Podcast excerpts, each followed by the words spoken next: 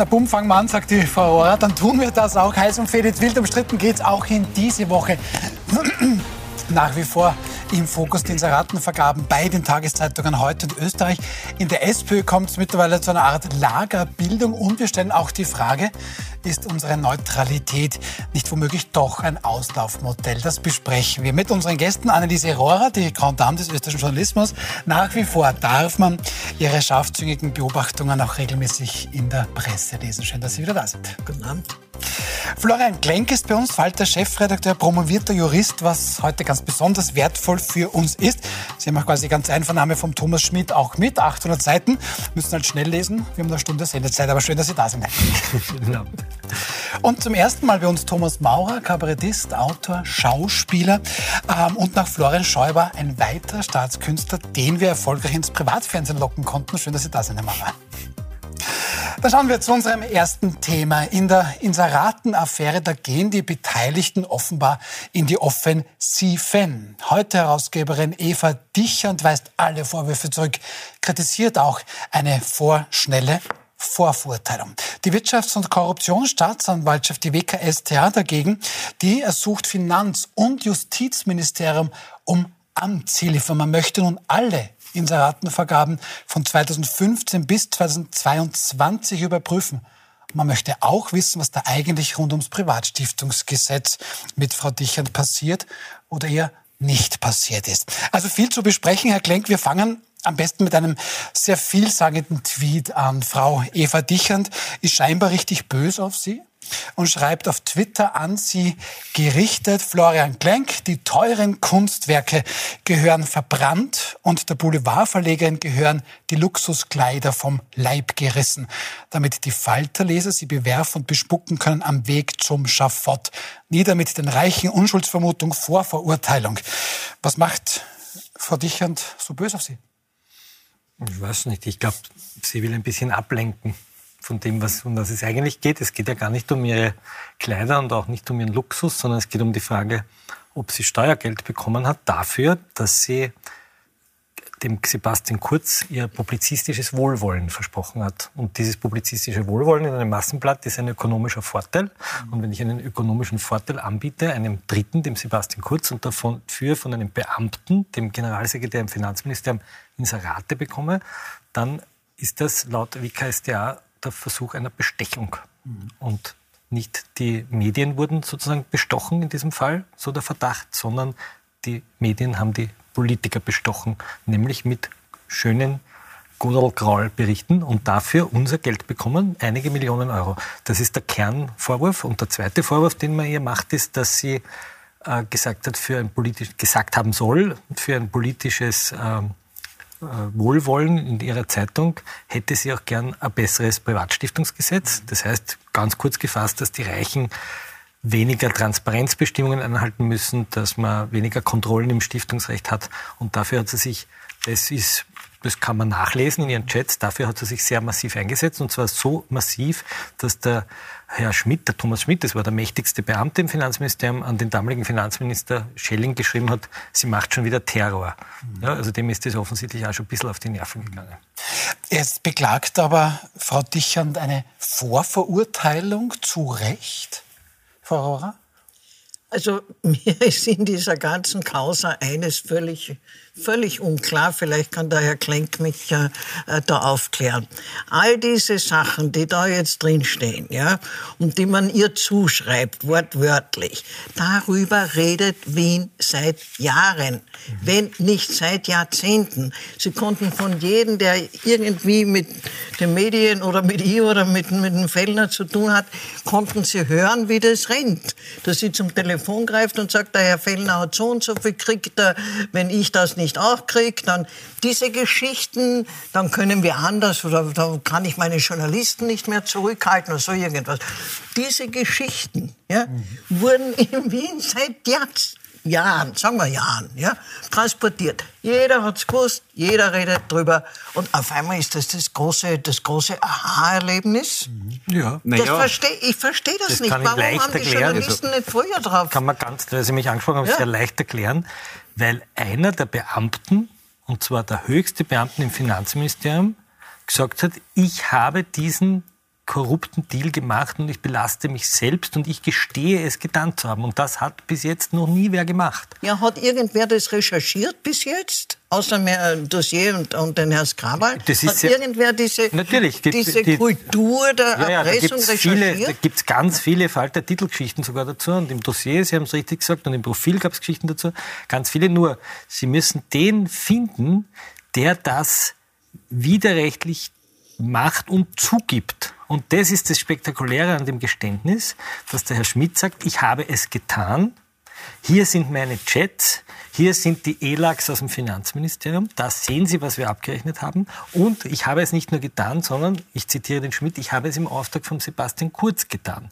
Und das ist eben der Unterschied zwischen, ich weiß, dass mein Partner fremd geht, oder ihr habt die Detektivfotos, die den äh, Betrug tatsächlich zeigen. Und das, was der Herr Schmidt da macht, ist ein Geständnis. Und die WKStR geht jetzt her und sagt, jetzt schauen wir in den ELAX nach, deswegen die Hausdurchsuchung, ob das, was der Schmidt sagt, verifizierbar ist. Und in vielen kleinen, ich habe es da mit, in vielen kleinen Details, Bastelstücken, zeigt sich, dass das, was er sagt, tatsächlich rekonstruierbar ist. Die Treffen, von ja, denen er spricht. war ja in der Ära Feimann genau schon ja dasselbe. Ist Ja, ja, ja. genau so Ja, ja, geredet ist, worden. der ist Ja, halt wurscht. davon gekommen, aber ich denke auch, es ist schon ein substanzieller Unterschied. Äh, natürlich habe ich wie viele auch Geschichten gehört, die die Frau Dichand in etwa dem Licht erscheinen lassen, dass sie aber jetzt, und das ist neu, selbst ab sich wirft. Äh, weil die Chats sind augenscheinlich von ihr. Und dass darüber berichtet wird, ist jetzt in dem Sinn, sage ich, keine Vorverurteilung. Äh, ich glaube, es lässt einem nicht sehr viel äh, Luft für sie positive Schlüsse aus diesem äh, Chatverlauf zu ziehen. Aber das wird ja irgendwann einmal auch juristisch bewertet werden. Aber das ist schon äh, neu. Ich meine, wir haben uns alle gedacht, dass der HC Strache privat ein bisschen so reden wird, wie er dann am Ibiza-Video geredet hat. Äh, aber wissen tun wir seit dem Ibiza-Video und das hat dann doch äh, zwar die Umfragewerte der FPÖ nicht dauerhaft beschädigt, aber doch ein kleineres Aber politisches Erdbeben ausgelöst. Gern, ja. Möchte ich trotzdem gerne auf das zurück, was Frau Rohrer gesagt hat. Ähm, tatsächlich über Werner Feimann, den ehemaligen SPÖ-Bundeskanzler, hat man auch geschrieben, Inseratenkanzler AD. Ähm, Ja. Der hat, damals sind die Inserate ums Vierfache angesprochen. Hier war der Vorwurf, dass Werner Feimann die ÖBB, die ASFINAG eingespannt hat, um quasi Inserate, Ja. eben auch im Boulevard. Feimann hatte ein großes Glück, nämlich die Inserate sind in dem Fall nicht vom Finanzministerium gezahlt worden, sondern von der ÖBB und von der ASFINAG. Und die Vorstände der ÖBB, der damalige Vorstand Huber, der hat dann letztlich vor Gericht gesagt, ich habe das genehmigt, es war im Interesse meines Unternehmens. Ja, also das, der, der Feimann hatte ja sozusagen keine Vorstandsfunktion in der ÖBB, sondern der Huber hätte sagen müssen, okay, ihr habt das angeschafft gekriegt und das war das nicht wert. Nur der Huber hat, weil er seinen eigenen Kopf retten musste, dann gesagt, das war im Sinne des Unternehmens. Und dadurch hat die Staatsanwaltschaft gesagt, Pech gehabt, da können wir jetzt, weil das auch tatsächlich sozusagen abgedruckt wurde und der Feimann den Ombudsmann gespielt. Da war die Sachlage Ja, ein bisschen anders. Das war eine Kolumne in Ja, ja, der in der Kronenzeitung, der in der der. So, aber amtierende das, was hier ist, ÖBB-Ombudsmann Hier, was hier passiert hat. ist, ist einen Schritt weiter. Erstens ist es Steuergeld gewesen, nicht ÖBB-Geld. Also das ist rechtlich ein bisschen was anderes. Und der Zuständige, der, der das Geld sozusagen auszahlt hat, hat gesagt, ja, ich habe mich schuldig gemacht. Das war beim Feimann leider, muss man sagen, nicht der Fall. Sonst hätte es ihn genauso erwischt. Aber der Feimann hat noch was viel Schlimmeres gemacht. Er hat nämlich äh, das heute mehr oder weniger unterstützt, wie es gegründet wurde, mit dem Herrn Jansky, der sein Sekretär war. Und die haben natürlich dieses Modell, dieses Geschäftsmodell äh, hochgezogen. Ja? Und damals sind, wie ich jetzt äh, recherchieren konnte, sogar Rathausbeamte karenziert worden, die dann für heute arbeiten durften. Ja? Das hat man alles schon vergessen. Aber, Entschuldigung, Entschuldigung. Das sind alles für uns wahnsinnig interessante und aufschlussreiche Details.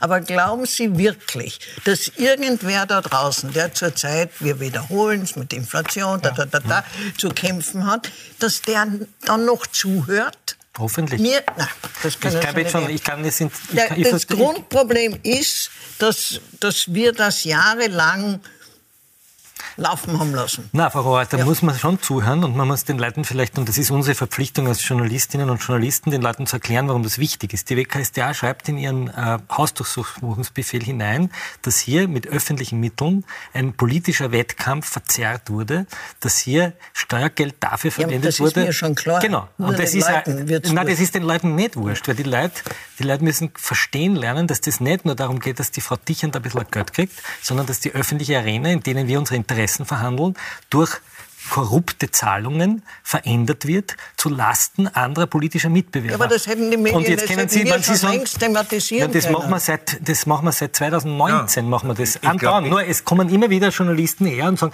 na ja, ich kann mich erinnern, der Novak in der Presse Kugelschreiber geht und das ist ja alles nicht so wichtig und das haben wir doch eh schon gewusst. Das ist genau dieser Verwischungsjournalismus, den äh, und wir wissen ja heute, was mit diesen Chefredakteuren passiert ist und wir wissen ja zum Beispiel vom Chefredakteur der Presse, wie er sich mit dem Herrn Schmidt auf ein Backel kaut hat und wie sie sich gegenseitig Chats geschmiert haben. Da wird verwischt, da wird relativiert, da wird verharmlost und das, worum es da geht, und da gingen mir wirklich auch als Medien Gesellschafter die Kabeln hoch, wenn man sieht, wie hier Gelder verknüpft werden für Berichterstattung. Und da können wir jetzt hundertmal Kabarets drüber machen, mache ich ja selber auch manchmal, und drüber lachen, aber dahinter steckt ein Todernst, nämlich die Käuflichkeit von Medien. Das, was der Strache in Ibiza gewollt hat, nämlich Medien zu korrumpieren, hat die ÖVP getan. Und das kann man hier so sagen, ohne geklagt zu ne? Der Feimann auch. Ja. Der Feimann ist schon seit Jahren weg. Ja, und das wird man ähnlich. Ja, ist ja richtig. Aber, ja, aber, aber das ist wichtig. Ich relativiere es nicht. Ich will es nur, ich will's nur korrekt haben. Ja, ja aber ich glaube, ein, et, etwas, et, etwas warum es dann vielleicht doch auch äh, für die nicht im Journalismus tätigen Zuhörer und Zuhörerinnen interessant sein kann, es geht einmal jetzt mit der Geschichte aus diesen Zirkeln raus. Ja? Also wenn man irgendwie äh, bei irgendwelchen Veranstaltungen im diversen eingeweihten Zirkel anstreift, was ich auch manchmal mache, natürlich wir haben alle das gewusst, aber erstens haben wir es jetzt schwarz und weiß und zweitens bricht die Geschichte jetzt vielleicht, diese Kronenzeitung-Geschichte bricht jetzt vielleicht auch ins Wahrnehmungsfeld der Krone Leser ein. Weil der Krone Leser ist eigentlich von seiner Zeitung sehr lang dazu erzogen worden, das für das einzig von der Politik unabhängige Medium des Landes zu halten. Und das ist eine Darstellung, ähm, die, glaube ich, nur mehr für Menschen aufrecht äh, zu erhalten ist, die irgendwo in einem Kellergelass eingeschlossen sind und nur die Krone zu lesen kriegen. Aber lassen Sie mich trotzdem auch kurz mal bitte in die Bubble eintauchen, weil da bin ich schon grundsätzlich bei Frau Rohr auf der einen Seite, weil Punkt. natürlich die Menschen da draußen, sie, sie, wollen gerne einen Punkt von mir, sie bekommen einen Punkt von mir. ähm, nein, aber es sind natürlich Menschen draußen, die sagen, pff, ich habe ganz anderes Sorgen. Auf der anderen Seite bin ich beim Herrn Klenk, er bekommt auch einen Punkt. Es ist enorm wichtig, darüber zu sprechen. Aber tauchen wir bitte mal kurz auch in die ja, Bubble ein. Das ist, glaube ich, auch ganz enorm wichtig, weil das ist immer die Gefahr, die, eh, die Grundstimmung im Land, das sind eh alle Bücher. Ja. Und die, die, die, also die, die, die, die, Politiker sind Verbrecher, die Journalisten sind Uhren, haben wir eh gewusst. Ich, ich, ich schon was sagen. Und dass es da Unterschiede gibt, äh, zumindest graduelle Unterschiede, äh, das finde ich, äh, sollte man nicht aufhören zu betonen, weil sonst äh, können wir uns irgendwann einmal die ganze Idee einer Demokratie aufschminken, wenn eh alle nur mehr glauben, alles ist äh, geschoben und behumst. Und die einzige Möglichkeit, das zu tun, ist das Geschobene und Behumste irgendwie äh, juristisch zu klären und möglichst öffentlich zu besprechen. Aber bleiben wir bitte ganz kurz da, ähm, weil es betrifft natürlich die Journalistinnen und Journalisten ähm, auch der heute und die werden jetzt seit dieser Hausdurchsuchung am Donnerstag nicht müde zu betonen, dass es hier eben keine Einflussnahme auf ihre Berichterstattung gegeben hätte. Die Frau lacht jetzt schon. Aber schauen wir uns stellvertretend einen Tweet an von Clemens Olstritsch als Chefredakteur bei Heute AT. Er twittert, ich arbeite seit zehn Jahren bei heute, leite seit drei Jahren heute und kann garantieren, Frau Dr. Eva Dichand hat zu keinem Zeitpunkt zugunsten eines Politikers oder einer Politikerin in die Berichterstattung eingegriffen. Die Redaktion würde das so auch nicht akzeptieren. Das schreibt Clemens Eustritsch. Drunter dann Richard Schmidt. Das ehrt euch und ihr macht ein echt tolles Medium. Aber ich habe auch jahrelang heute redaktionell geleitet. Mehr sage ich hier nicht. Frau Rohrer. Ich finde das ja fantastisch. Im Jahre 2011, glaube ich, ja, es war 2011, hat die Fachhochschule Wien der, für Journalismus eine Reihe herausgegeben über, über Medien in der Praxis. Äh, ein Band war Qualitätsjournalismus wozu? Das waren Vollinterviews. Der Herr Schmidt hat dort ein Interview gegeben, dem wir den Titel gegeben haben, ich darf Inseraten oder Anzeigenkunden nicht kritisieren. Wir waren überzeugt, dass er sowohl den Titel wie diese entsprechende Passage, dass er in seinem Vertrag einen Passus hat, wo er Inseratenkunden nicht kritisieren darf, dass er das herausstreicht. Mhm. Hat er nicht gemacht. Zu unser aller Ding. Gleich, Herr Klink, gleich. Bin gleich fertig. Kann schnell reden und kurz. Äh, hat er nicht gemacht. Wir waren berührt. Ja?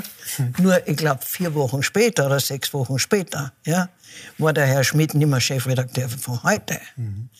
Und jetzt frage ich Sie, da stand dort schwarz auf weiß, ist, irgendjemanden, ist irgendjemand diesem Interview nachgegangen und gesagt, zeig uns deinen Dienstvertrag? Mhm.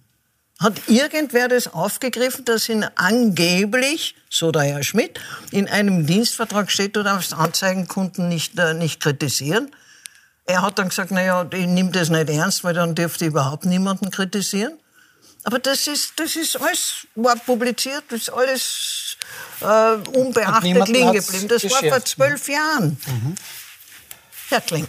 Herr Klink, Sie wollten was dazu sagen. Stellen wir uns mal vor, eine Frau geht vor Gericht mit Fotos, wo sie blaue Flecken im Gesicht hat und ein Video, wo sie der Mann schlagt und der Richter sagt, schauen Sie, was ringen Sie noch auf? Seit 20 Jahren haut ihn ihr Mann. Das wissen wir doch. Die Nachbarn haben das immer schon mitgekriegt. Jetzt kommen sie daher mit diesen Fotos und mit den blauen Flecken und jetzt wirklich, seit 20 Jahren reden wir über diesen Missstand und jetzt kommen sie daher. Mir gefällt dieser Diskurs nicht. Mir auch nicht. Das ist was ganz anderes. Ja. Wir haben hier jemanden, der ein Geständnis ablegt. Das ist das, endlich macht jemand den Mund auf und beendet die Omerta. Und das sollten wir hier einmal so aussprechen. Und das ist nicht etwas, was die Leute nicht interessiert, sondern da geht es um ihre Pressefreiheit. Da geht es um das Grundrecht auf Informationsfreiheit, das diese Regierung durch das zur Verfügung stellen von Steuergeld missachtet. Weil nämlich die Zeitungen, die sich nicht an den Kodex des Herrn Kurz gehalten haben, kein Geld bekommen haben. Wir haben gekriegt insgesamt in der Kurzzeit 11.000 Euro. Das ist das, was die in der Minuten kriegen. Und damit kann man Wettbewerb verzehren. Wir haben heute keine Zensur mehr, sondern wir haben Politiker, die den gefälligen Medien, und damit hat die SPÖ Wien auch begonnen, den gefälligen Medien Geld hineinschüttet, damit sie keine Kritik üben. Und das sollten wir endlich benennen und nicht dauernd darauf verweisen, dass das eh schon seit zehn Jahren Nein, aber, das ist völlig ja, falsch. Aber ich möchte, ich möchte ganz konkret... Das ist total an meiner Frage vorbei. Warum das damals so aufgeregt? Uns hat es aufgeregt. Wir haben seitenweise über die Dichans gestimmt. Der ganze Falter ist gegründet worden als Gegenprogramm zu dieser korrupten Mediengesellschaft.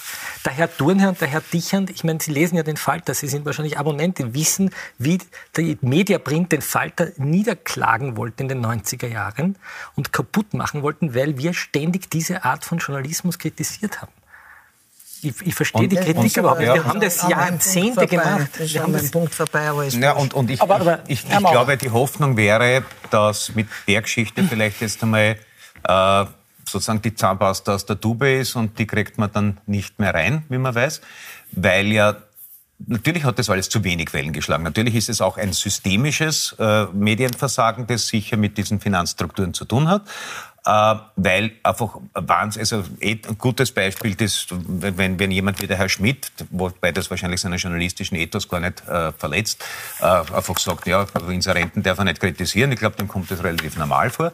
Äh, wenn sich der erste Nationalratspräsident Sobotka mit dem äh, Herrn Fellner hinsetzt und der Sobotka zum Fellner sagt, dass sie kennen das Geschäft, für ein Inserat gibt es ein Gegengeschäft und der, und der Fellner wissend lacht, ja, Natürlich hätten da alle Zeitungen äh, Alarm schreien müssen. Natürlich hätte das eine Riesendebatte werden müssen, weil ich meine, wo sind wir? Ja?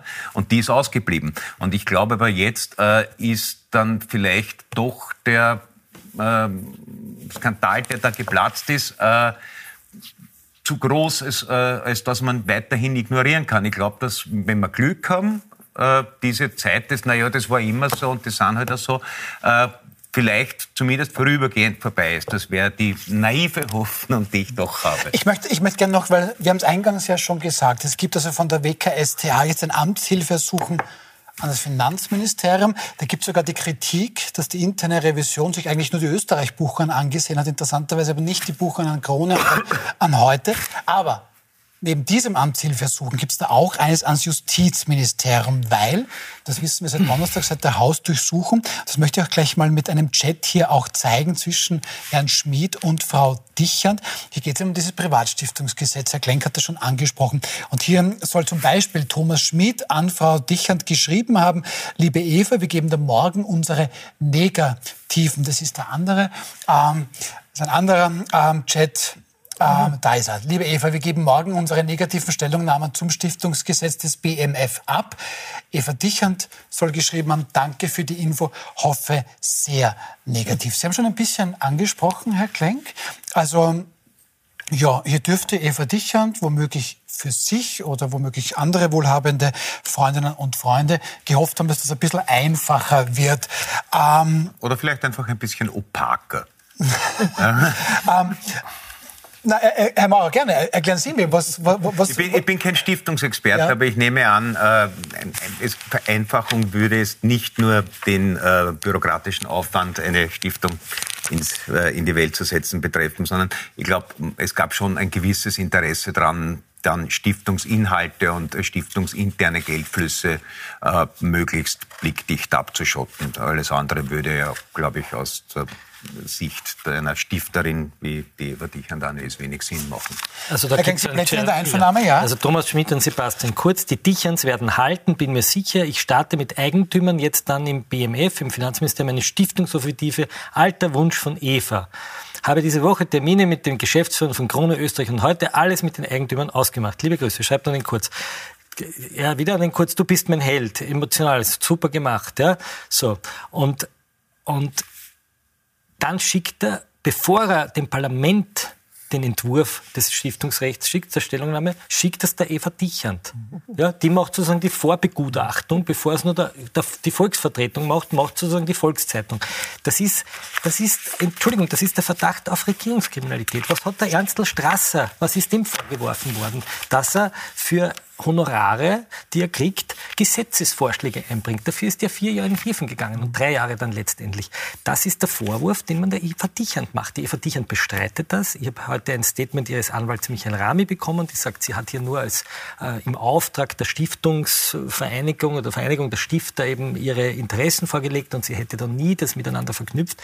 Aber das ist das, was ihr der Schmidt vorwirft. Ja. Also nicht nur Wohlwollen für Inserate, sondern auch Wohlwollen für ein Gesetz. Und, und abgesehen vom Juristischen, das ist, macht es nämlich so österreichisch, ist ja diese unglaublich schwitzige Nähe der Personen zueinander. Ja? Die, das Ehepaar Dichand und der Herr Schmidt sind miteinander auf Urlaub gefahren. Mhm. Ja?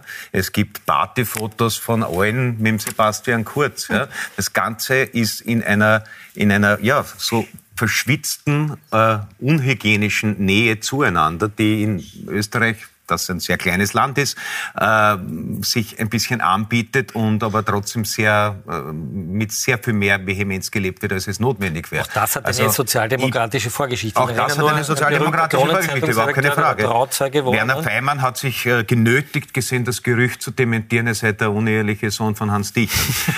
äh, und das Gerücht ist jetzt nicht, ist, ist, ist nicht überraschend, wenn Fenster eingeschneit. Aber, aber, liebe, aber liebe Frau, wenn ich das jetzt zusammenfasse und ich versuche es möglichst einfach, damit auch auch das den Zuseherinnen und Zusehern klar ist. Hier gibt es offensichtlich zwei Familien, einmal Familie Dichert, einmal Familie Fellner, die über Medien ähm, verfügen, die von Steuergeld, das wiederum uns allen gehört, ähm, unterstützt werden. Ich sage das jetzt mal möglichst höflich und die dann offensichtlich hier ganz eigene Agenden umsetzen. So ist das der Vorwurf. Ich hoffe, ich breche das jetzt runter. Ähm, ist es denn wirklich so? Das klingt sehr nach ja, weiß nicht, ganz schlimmen Zuständen. Glauben Sie, dass das tatsächlich ja, da so muss der man, ist? Da muss man, da muss man die, die Untersuchung, das alles und muss vielleicht das Gericht da abwarten auf, auf die Frage, ist es wirklich so? Ja, wirklich, mhm. ähm, eine, eine schlüssige Antwort äh, geben zu können es hat sich so dargestellt. Ja. Es gibt ja, aber ganz gute den, Indizien. Lass also mal den Thomas Schmidt, lass mal den Thomas Schmidt sprechen. Ja? Einvernahme von Thomas Schmidt vergangenes Jahr am 14. September. Da sagt der Thomas Schmidt, ich lese das vor, das ist noch nie öffentlich vorgelesen worden, machen wir es jetzt hier. Ich möchte darauf hinweisen, dass die Gespräche zwischen mir und Sebastian Kurz einerseits und den Dicherns andererseits anders abgelaufen sind als mit den Fellners. Diese, die Fellners, waren in ihrer Diktion völlig unverblümt und direkt und haben durchaus auch Elemente von Drohungen mit aufgenommen, indem sie beispielsweise immer wieder darauf hinwiesen, dass sie sich Schaltungen von Inseraten in einem gewissen Umfang erwarten. Andernfalls würde es nicht so gut ausschauen. Könnten sie auch anders oder würden sie einen runterschreiben. Diese Botschaften waren unmissverständlich. Gleichzeitig betonten sie aber dabei auch immer wieder, dass im Falle von Schaltungen in ihrem Sinne wir ja dann auch unsere Geschichten bekommen.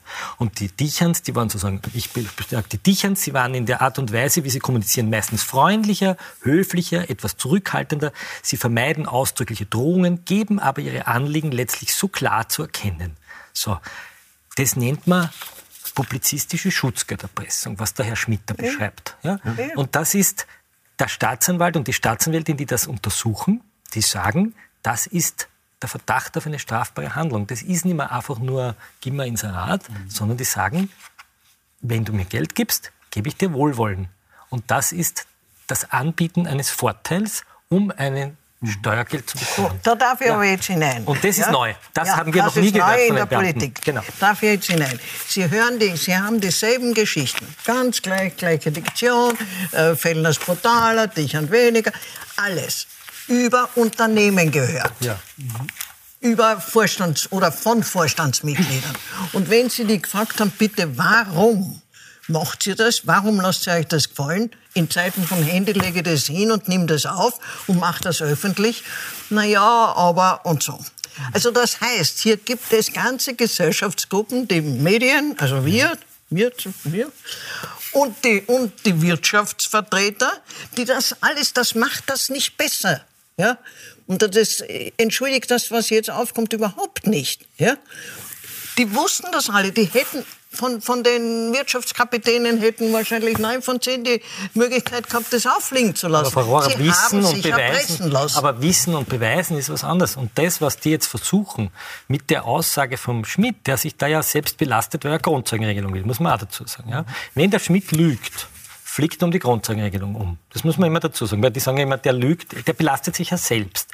Und wenn er lügt, wenn man draufkommt, dass er einmal die Unwahrheit sagt, ist die Grundzeugenregelung weg. Insofern ist das Argument, der kann irgendwas erzählen, mhm. nicht ganz stichhaltig. Ja, aber das Schutzgeldargument gilt für die Wirtschaft genauso, die Jahre, jahrelang den Mund ja, halten. Das ist richtig, ja. aber das sind private Gelder und das entscheidet sozusagen der Unternehmer, ob ihm das das wert ist oder nicht. Das kann er dann vor seinem Aufsichtsrat rechtfertigen, aber da geht es um unser Geld.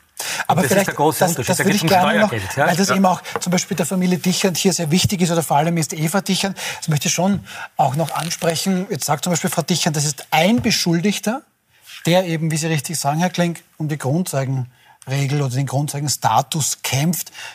Ich glaube, der Subtext, den ich da hier herauslese, dem brauche ich jetzt nicht zu glauben. Ist das vorstellbar? Also drückt Thomas Schmidt hier womöglich die Familie Dichand unter, weil er meint, es würde ihm helfen und das, wäre, und das ist dann unfair? Naja, die Chats, die da jetzt, wie wir gerade gelesen haben, deuten nicht darauf hin, dass sich die vorher noch nie über den Weg gelaufen wären und äh, sich nicht ausgetauscht hätten über Dinge. Und ich will jetzt da nicht mit der Geschichte langweilen, aber das ist eine, die, die ist ja älter, diese dumme Idee, dass man sich ähm, Medien gründet, das hat mit der Kronenzeitung schon angefangen, die mit unterschlagenen Gewerkschaftsgeldern äh, gegründet wurde, was dann dem Herrn Minister Ola seinen äh, Job gekostet hat. Und die Freiheit. Äh, und, und, die Freiheit. 60er Jahre. 60er Jahre. Wissen, äh, die, die, Entstehungsgeschichte von heute äh, grenzt auch ein bisschen an die Jungferngeburt. Also da war auch lang nicht ganz klar, wer hat da welches Geld reingesteckt. Die SPÖ Wien soll nicht ganz unbeteiligt gewesen sein. Und das Problem allerdings, wenn man sich ähm, käufliche Medien heranzüchtet, ist, dass die halt käuflich sind. Mhm. Also es haben auch ein paar römische Cäsaren mit ihren äh, Söldner-Leibwächtern schlechte Erfahrungen gemacht, weil irgendwer hat dann ein besseres Angebot und dann hast du plötzlich ein römisches Kurzschwert zwischen den Rippen und wunderst dich. Lass mal vielleicht einmal die Eva Dichand sprechen. Wie beschwert sich Eva Dichand, beim damaligen Kanzleramtsminister, der Kanzlerminister, also damals für Medien zuständig, dem Gernot Blümel, der später Finanzminister wurde. Hallo, ich muss ehrlich sagen, dass wir sind, wir sind ziemlich geschockt, dass ihr Fellner so viel Geld zukommen lässt. Das ganze Gesetz ist auf ihn abgestimmt und er bekommt ein Drittel seines Umsatzes als Förderung. Das gibt es auf der ganzen Welt nicht. Ein echter Witz findet mein Mann auch. Das ist inhaltlich wirklich der letzte Dreck medienpolitisch und ein politischer Witz. Man darf nicht immer alles nachgeben. Ich muss ehrlich sagen, wir sind ziemlich geschockt, dass es so viel Geld gibt. Wir werden uns das jetzt ganz genau anschauen. Ja, ja in der so. Sache hat sie recht, aber die Intention ist eine andere. Wann die das kriegen. Und was war die Konsequenz daraus? War, dass man, so schreibt die WKStA, um die korruptiven Inseratenzahlungen an den Fellner zu verdecken, ich zitiere die WKStA, hat man sozusagen auch den Dicherns das aufgedoppelt. Ja? So, unser Geld. Ja? Wir haben einmal ausgerechnet, dass man die Hälfte von dem Geld, das ein Lader Fellner kriegt, wenn man das hätte, für die Wiener Kinderpsychiatrie, hätten wir keine äh, psychisch kranken Kinder mehr, die abgewiesen werden. Ja? Man muss das vielleicht auch einmal ein bisschen in eine Relation setzen, dass wir hier von Millionen reden. Da kann man Schulen bauen, Kindergärten, da kann man Pflegeeinrichtungen errichten, die man diesen schwerreichen, vor Geld nur so strotzenden und stinkenden Familien, und das war mein, mein Ding, es soll jeder reich werden, wenn er sich selbst erarbeitet, aber dass man reich wird, indem man an den Finanzminister herantritt und sagt, immer ein paar Millionen, das ist keine ehrliche Art und Weise, reich zu werden. Sie soll ihre Zeitung verkaufen und nicht verschenken. Und zwar verschenken in den U-Bahn-Stationen, weil ja die Stadt Wien das exklusiv erlaubt hat, dass es dort verschenken darf, damit es ein Massenblatt wird. Also ich sehe schon, darüber ja. gibt es noch viel ja. zu besprechen, sollten wir auch tun. Lassen wir mal vielleicht für den Moment gut sein. Wir, dank SPÖ gibt es noch andere Themen. Da gibt es nämlich schon eine erste Lagerbildung, interessanterweise, wer da in welchem Lager spielt und es es auch langsam zugibt. Darüber sprechen wir gleich und wir fragen, ob unsere Neutralität womöglich ein Auslaufmodell ist. Wir sind gleich wieder zurück. Bleiben Sie dran.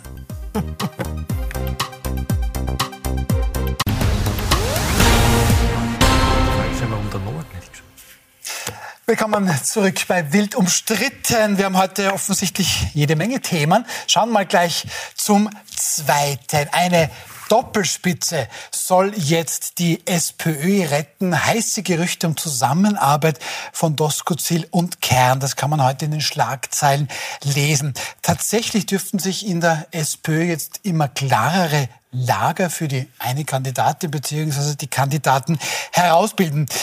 Herr Maurer, also Doppelspitze, Doskozil, Kern ist Waren's quasi... Schlagzeilen? Ich habe es nur von der Kronenzeitung äh, bewusst Nein, das waren schon zwei, weil es war Doppelspitze, soll jetzt SPÖ retten und drüber heiße Gerüchte um Zusammenarbeit von Doskozil. Aber es waren beide in der Krone. Es waren beide in der Kronenzeitung. Die Krone hat dann nämlich sogar noch eine ja? Online-Umfrage äh, gemacht, die ausgegangen ist, 91, das glaube ich nicht, und 9 vielleicht. Also insofern könnte es auch sein, dass es keine Doppelspitze gibt. Gut, also das heißt, Sie meinen, das ist eigentlich eine Erfindung der Kronenzeitung? Also ist das würde mich ein bisschen, also wäre die Idee vor ein paar Wochen aufgekommen, hätte ich sie für plausibler gehalten. Äh, jetzt, wo dann doch der Wiener Bürgermeister, der ja nicht ganz wurscht ist in der SPÖ, relativ deutlich gemacht hat, dass der Herr Kern äh, von Hase Eislutschka trampt, wenn er äh, glaubt, wieder Vorsitzender zu werden. Ähm, halte halt ich das für eine, für eine denkbar merkwürdige Konstellation. Aber man weiß nicht, es sind so viele merkwürdige Dinge in letzter Zeit aus der SPÖ gekommen, äh, dass mich das auch nicht mehr wundern würde. Ich vermute, dass irgendwo in einem Keller tief unter der Löwelstraße auch fieberhaft an der Wiederanschaffung Bruno Kreiskis gearbeitet wird. Und das ich auch nicht für sehr wahrscheinlich. Also Herr Maurer spricht da jetzt an sich an, was, und das stimmt, dass Michael Ludwig gemeint hat, na Kern sicherlich nicht, aber da war ja vielleicht das Modell noch gar nicht so gemeint. Naja, womöglich Doskozil und Kern gemeinsam. Ich schreibe das die Kronenzeitung, da hat Herr Maurer vollkommen recht. Wir haben aber schon auch selbst herumtelefoniert.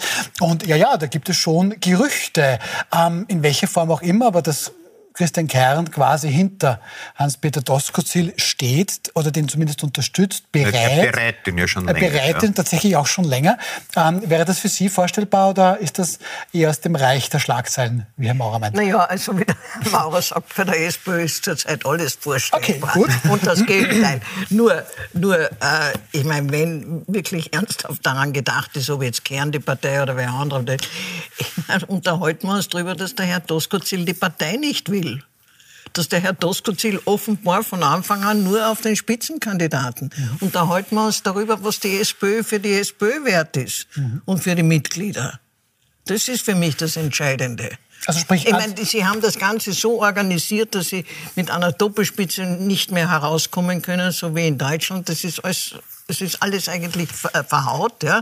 Aber mich interessiert, wenn man ernsthaft an das denkt, gehen wir den Herrn Doskozil doch den Spitzenkandidaten, den er seit Jahren will. Mhm. Aber die Partei interessiert ihm nicht. Aber für die SPÖ und für das Land, für die Sozialdemokratie und das Land ist eigentlich wichtiger, wie sich die, äh, wie sich die SPÖ entwickelt und nicht, ob der Herr Doskozil Spitzenkandidat sein will. für Max Lercher, das ist ein steirischer SPÖ-Nationalratsabgeordneter, der war auch SPÖ-Bundesgeschäftsführer, auch wenn schon ein bisschen her ist, der argumentiert am Wochenende ganz klar für Hans-Peter Doskozil, denn der sei der Einzige, der Schwarz-Blau im Bund verhindern könnte. Sehen Sie das auch so? Ich weiß es nicht. Ich, ich kann es einfach nicht sagen. Ich glaube, der Babler macht eine, so eine Grassroot-Campaign, die ich interessant finde, weil er tatsächlich, wenn man sozusagen, ich folge ihm ein bisschen auf sozialen Medien, offensichtlich wirklich sozusagen das Gefühl hat, er mobilisiert da junge Leute mhm. und bringt sie auch dazu, dass sie in die Partei eintreten. Also man weiß ja nicht, ob die dann mehr wählen. Also die SPÖ-Mitgliederstruktur ist ja so, dass sie hauptsächlich in Osten Österreich stattfindet, männlich ist, überwiegend und über 60. Also es sind vor allem Pensionisten, die irgendwann in den, jetzt bin ich besser, irgendwann in den 70er Jahren der Partei beigetreten sind, weil sie sich vielleicht auch einen gewissen Vorteil, eine Wohnung vielleicht oder ein Amtel erhofft haben. Ne? Deshalb bin ich jetzt sehr böse. Und auf einmal treten da junge Leute. Ne? Also so, man weiß Darauf überhaupt nicht. war, glaube ich, niemand gefasst. Also, man kann froh sein, dass das E-Mail erfunden ist, weil Antragsformulare hätten genau. sicher nicht genug vorrätig gehabt. So, und der, der Babler mobilisiert auf einmal so eine junge Partie. Ne? Also mir erinnert das ein bisschen, ich glaube, dass der Babler politischer ist als der Bogo, aber mich erinnert es an diesen Momentum, wo sich auf einmal junge Leute in irgendwelchen Gürtelbögen, Lokalen auf einmal rund um den Babler scharen. So, der Tosco-Ziel wird wahrscheinlich eher die Älteren ansprechen, dürfte aber in der Partei nicht sehr wohl gelitten sein. Also mit wem immer man redet außerhalb vom Burgenland, denen geht er eigentlich ein bisschen auf die Nerven. Und von Randy Wagner habe ich bis jetzt noch nicht gehört, wofür sie programmatisch steht, außer dass am Tag, an dem Zelensky im Nationalrat spricht, der halbe Club nicht da ist, weil die einen Zahnweh haben und die anderen irgendein Gewerkschaftstreffen und die dritten eine Parteiveranstaltung. Und die vierten also, wollen Sobotka nicht, aber da sprechen, wir, nicht, ja. da sprechen wir noch gerne drüber. Bleiben wir doch ein bisschen bei Andreas Babler. Ähm, der hat jetzt übers Wochenende doch politische Ansagen gemacht. Ähm, dass natürlich die FPÖ gar nicht ging als Koalitionspartner. Ähm, das ist für den Gestandenen so sehr eh klar. Interessant. Oh. Ähm, also für Herrn Doskozil ist nur der Kickel.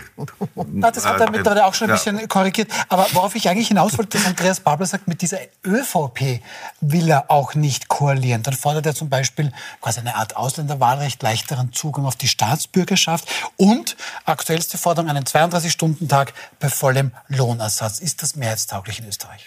Werden wir sehen. Also was, es, was ja fast wichtiger ist, als, äh, also auf eine absolute, glaube ich, hat es momentan keine der wahlwerbenden Parteien äh, realistisch abgesehen. Also ging es darum, ob man damit ähm, tendenziell mit ähm, sozialdemokratischen Positionen sympathisierende Menschen wieder äh, motivieren kann, die sich mittlerweile halt mit einer Mischung aus Langeweile und leichtem Ekel von der äh, SPÖ abgewendet haben. Und insofern ist es natürlich der Babler eine interessante Farbe in diesem Kandidatenrennen, weil es doch unerwartet gekommen ist, dass auf einmal ein Sozi für die Spitze kandidiert. ähm, und das könnte ungeahnte Bin haben. Also ich, ich, ich denke mal, also zur, zur, Mobilisierung der Partei und also wie gesagt, ich das, bin da nur Außenstehender, aber ich würde denken, dass die äh, am, am ehesten sozusagen äh, etwas, was wichtig, ganz, ganz dringend notwendig ist, eine Art Cut und ein, und, ein, und ein neuer Initialschub und zu sagen, okay, wir haben jetzt ein bisschen was verrieben, aber jetzt äh, packen wir es wieder an. Das wäre am ehesten wahrscheinlich mit dem Babler äh, zu machen, rein atmosphärisch. Und Atmosphäre macht aber sehr viel aus. Ja? Aber Atmosphäre allein, Frau Aurora, reicht vermutlich nicht. Ja, beim Kurz hat es genügt. Ja, ja. ja den Partner ja. nicht mit dem Kurz vergleichen. Wollen wir ja, das nicht aber vergleichen? Aber ich sage, da war aus der Atmosphäre die Frage, die sich dann stellt, könnte Andreas Babler Bundeskanzler zum Beispiel? Also ich muss ehrlich sagen, ich habe äh, nach den äh, äh, vergangenen Jahren, wo eigentlich die Haupt, äh, das mein Hauptproblem war, dass das handwerklich alles so inferior äh, bewerkstelligt von wurde. Na, von der Regierung oder ja. von der Opposition ist es Sie meinen, da könnte schon jeder Kanzler. handwerklich dermaßen inferior und dermaßen dilettantisch.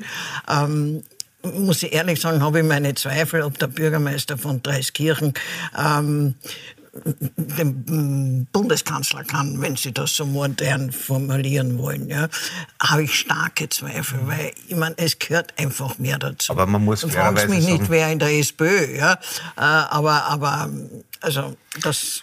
Also das aber viel Batscher da ist der amtierende, kann er es eigentlich auch nicht anstellen. Den, an den haben Sie auch schon gekriegt. Es ist, es naja, ist aber das ist auch kein Kriterium. Es ist jetzt kein, ist keine Empfehlung natürlich, also, aber ich sage mal nur zur Relativierung. Ähm, also es ist ja nicht also, Thomas so... Mauch ist offensichtlich Team Andi Babler. Ist ja völlig in Ordnung. Nein, nein, Lager bilden sich gerade. Nein, okay. ich, ich, möchte nur festhalten, dass wir uns äh, an ein äh, Niveau in der Politik leider gewöhnen haben müssen. Das ist ja jetzt nicht so, äh, dass du, wenn du dein Auto in Service stellst, erwartest du, dass das ein Automechaniker ist.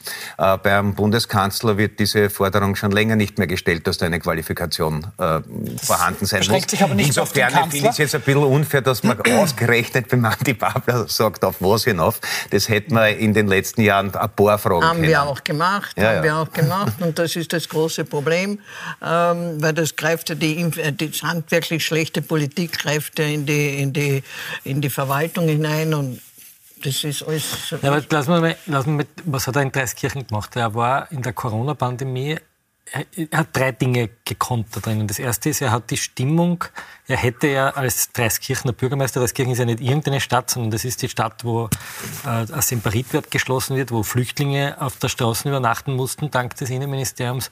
Und äh, die jetzt sozusagen in der Corona-Pandemie in den Schulen was vorgezeigt haben. Was er gezeigt hat, ist, dass er Probleme managen kann und dass er die die Stimmung der Bevölkerung so drehen kann, dass die fünf bis sieben Prozent Engagierten den Ton angeben und nicht die Gehässigen. Mhm. Der hat immerhin 70 Prozent, glaube ich, gekriegt in Dreiskirchen, mhm. korrigiert mich. Ne?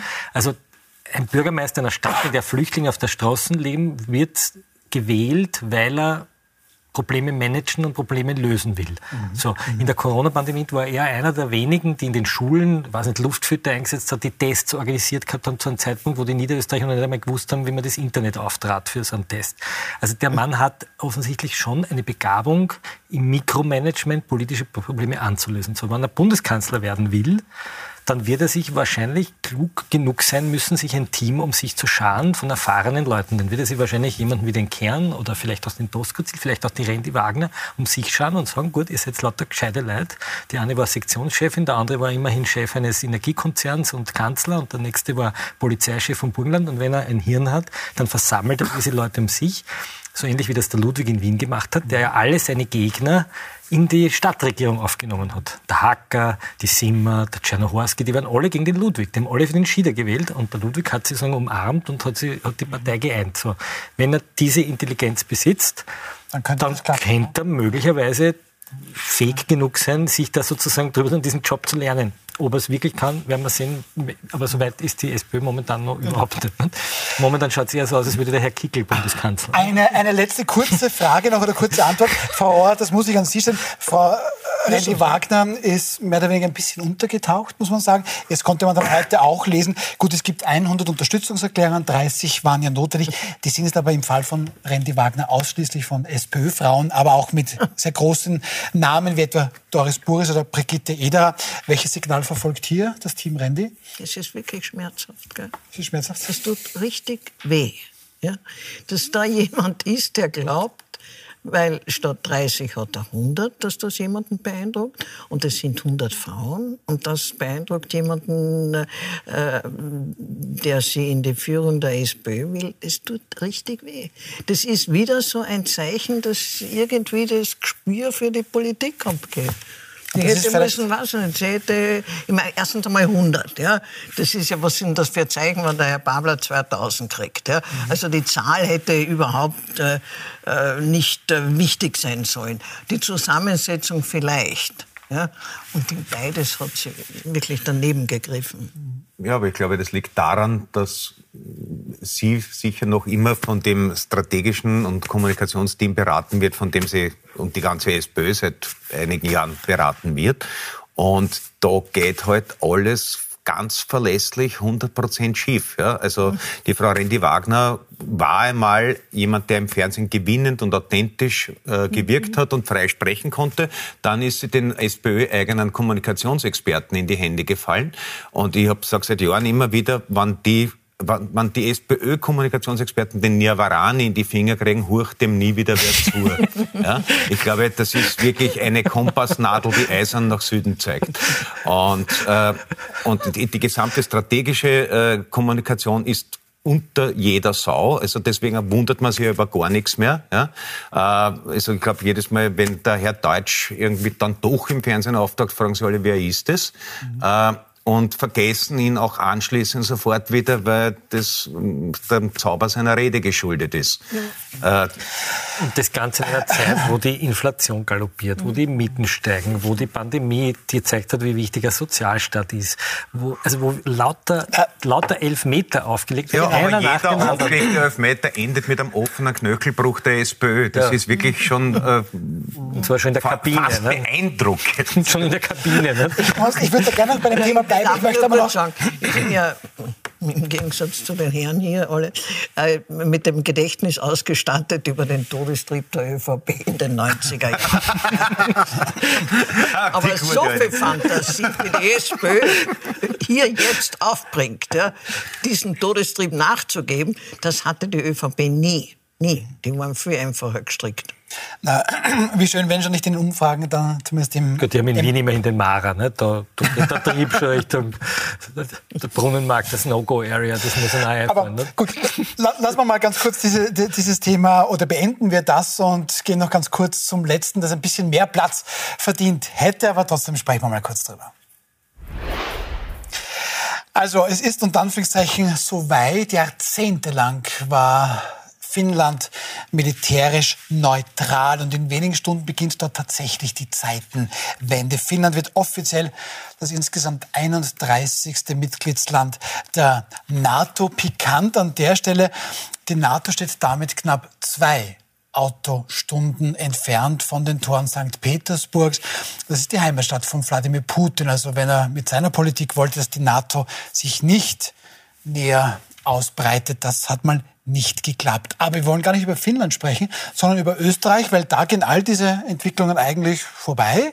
Also wenn Finnland und in weiterer Folge dann wohl auch Schweden NATO-Mitglieder werden und ihre Neutralität aufgeben, ähm, in Österreich diskutiert man das nicht wirklich oder gerade seit letzter Woche wieder, weil der Herr Zelensky halt da gesprochen hat. Warum diskutiert man das bei uns eigentlich gar nicht? Naja, äh, erstens wird ungern darüber diskutiert, weil das, ähm, das ist ein bisschen wie die Bibel in der äh, Kirche oder die amerikanische Verfassung in der US-Politik. Das ist sozusagen, das wird in ruhig verehrt, als wäre es vom Himmel gesandt und wird äh, sehr ungern äh, in Debatten reingezogen. Dass sich die Welt ein paar Mal draht hat, seit wir äh, die immerwährende Neutralität haben, wissen wir. Das war also äh, spätestens 89 der erste komplette Turnaround und jetzt stehen wir wieder vor einer völlig neuen Situation. Dass eine Diskussion sich daraus ergeben sollte, wäre eigentlich logisch. Ob es in Österreich zu einer kommt, da sagt die Erfahrung wahrscheinlich nicht. Und man sollte das auch nicht, ähm, man sollte nicht vergessen, dass leider momentan aus meiner persönlichen Warte die wahrscheinlichste äh, Regierung nächstes Jahr wird. Und ich glaube, die ÖVP bereitet sich darauf vor. Äh, blau-schwarze, keine schwarz-blaue. Ich glaube, die, die Unterwerfung der Frau Mikl-Leitner in Niederösterreich heißt, äh, wir wollen auf gar keinen Fall weg von der Macht. Wir müssen noch ganz dringend das Justizministerium wieder besetzen. Und wir gehen im Zweifelsfall als Kleine unterm Kickel. Und dann haben wir eine mh, hm, NATO-kritische, ähm, in Sachen Russland ähm, doch ein wenig vom hm, viel zitierten Mainstream abweichende äh, Partei. Und da brauchen wir, glaube ich, die Diskussion dann nimmer führen. Also ich glaube, wir können uns die Zeit bis dahin noch mit interessanten Debatten zur Neutralitätsfrage aber vertreiben. Aber sollte das kommen, ist das da, da, treten wir eher der Russischen Föderation bei, Ich, ich habe schon erwähnt, letzte Woche hat der, der ukrainische Präsident Volodymyr Zelensky im Nationalrat gesprochen. Die FPÖ hatte dann, Sie haben es letzte Woche mitbekommen, folgende Aktion vorbereitet. Just als Zelensky begonnen hat zu sprechen, sind dann geschlossen die FPÖ-Abgeordneten aus dem Saal gegangen. Ähm, nur übertroffen von ein paar SPÖlern, die noch gar nicht im Saal waren, weil sie da, wie Herr Kling schon angesprochen hat, einfach nicht sein wollten. Aber es Spaß beiseite. Hier argumentiert die FPÖ, die SPÖ argumentiert widersprüchlich, aber die FPÖ argumentiert, nein, wir wollen neutral sein. Wir würden auch Wladimir Putin nicht erlauben, hier zu sprechen. Warum darf das also Zelensky? Ist das die wahre Neutralität, die hier das die FPÖ kommt mir so fordert? vor, wie wenn jemand einen Bankraub beobachtet und sagt, also die Bank und der Bankräuber, der Armin Wolf hat diesen Vergleich aufgebracht, die Bank und der Bankräuber sind also in einem Bankraub verwickelt und wir müssen da jetzt neutral sein. Also wir können dem Bankräuber da in keiner Weise äh, entgegentreten, weil dann würden wir ja Partei ergreifen für die Bank. So ähnlich kommt mir das vor. Ähm, ich habe alle SPÖler jetzt angeschrieben am Wochenende und habe jeden Einzelnen gefragt, warum oder jede Einzelne, warum sie nicht gekommen sind. Die Antworten waren interessant. Äh, die Mehrheit hat immer gesagt, das war eine Veranstaltung vom Herrn Sobotka. Also sie haben sozusagen einmal ein parteipolitisches Klein-Klein über den Respekt gegenüber einem Präsidenten gestellt, der gerade Opfer eines, kann man sagen, terroristischen Kriegsangriffs wurde. Ein Teil hat gesagt, äh, sie haben tatsächlich Weisheitszahn und Krankheit oder solche Dinge. Und eine Abgeordnete hat gesagt, ähm, sie hat äh, bewusst ist sie nicht hingegangen, weil der Herr Zelensky also angeblich Massenvernichtungswaffen, also Phosphorbomben auf äh, Menschen wirft. Und man dachte, man sollte der SPÖ vielleicht ein Internet geben oder zumindest einen, einen Social-Media-Account, wo man äh, Nachrichten lesen kann. Also das war ein bisschen erschütternd. Drei Abgeordnete haben sich allerdings entschuldigt und haben gesagt, sie sehen jetzt schon ein, dass das ein Blödsinn war, dort nicht hinzukommen. Also ja, ich glaube, aber es war kein Signal, weil damit sind wir beim vorigen Thema. Ich glaube, dass die SPÖ derzeit in einem Zustand ist, wo man noch nicht einmal die Abgeordneten zum Nationalrat koordinieren kann ja. oder irgendjemand auf die Idee kommt. Also das war das einfach, das war so, mir kommt das so vor, wie wenn das da früher in der Schule der Nachmittagsunterricht, die freiwilligen, unverbindlichen Übungen wären, wo man hingehen kann oder nicht und wenn es ja. halt Freitag geht und wer nicht will, geht halt woanders hin. So ähnlich sehen die eine Rede eines Staatspräsidenten, der immerhin nach dem Angriff Putins in seinem Land geblieben ist und wenn es den nicht gäbe, würden heute, würde heute der Putin an der EU-Grenze stehen. Ja, das muss man sich schon einmal vergegenwärtigen. Das ist der Präsident eines Landes, in dem rund um Kiew Massaker stattgefunden haben, der gerade einen Stellungskrieg führt gegen eine russische Armee, die die, die liberale europäische Gesellschaft gerade angreift ja, und unterwandert.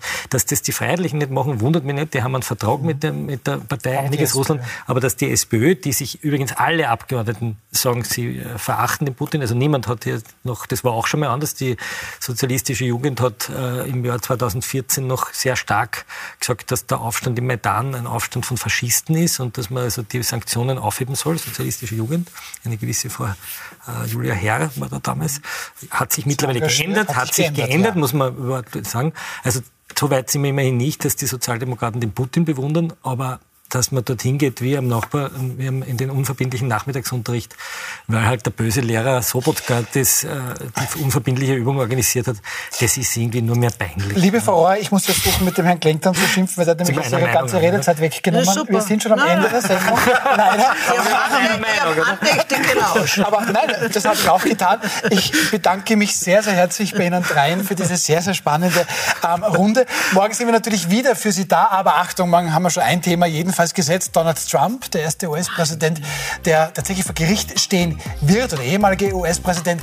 Darüber berichten dann die Plus 24 News um 2015. Uns gibt es dann morgen um 21.15 Uhr mit Lena Schilling, Robert Dreichler vom Profil und Ursula Stenzler. Bis morgen.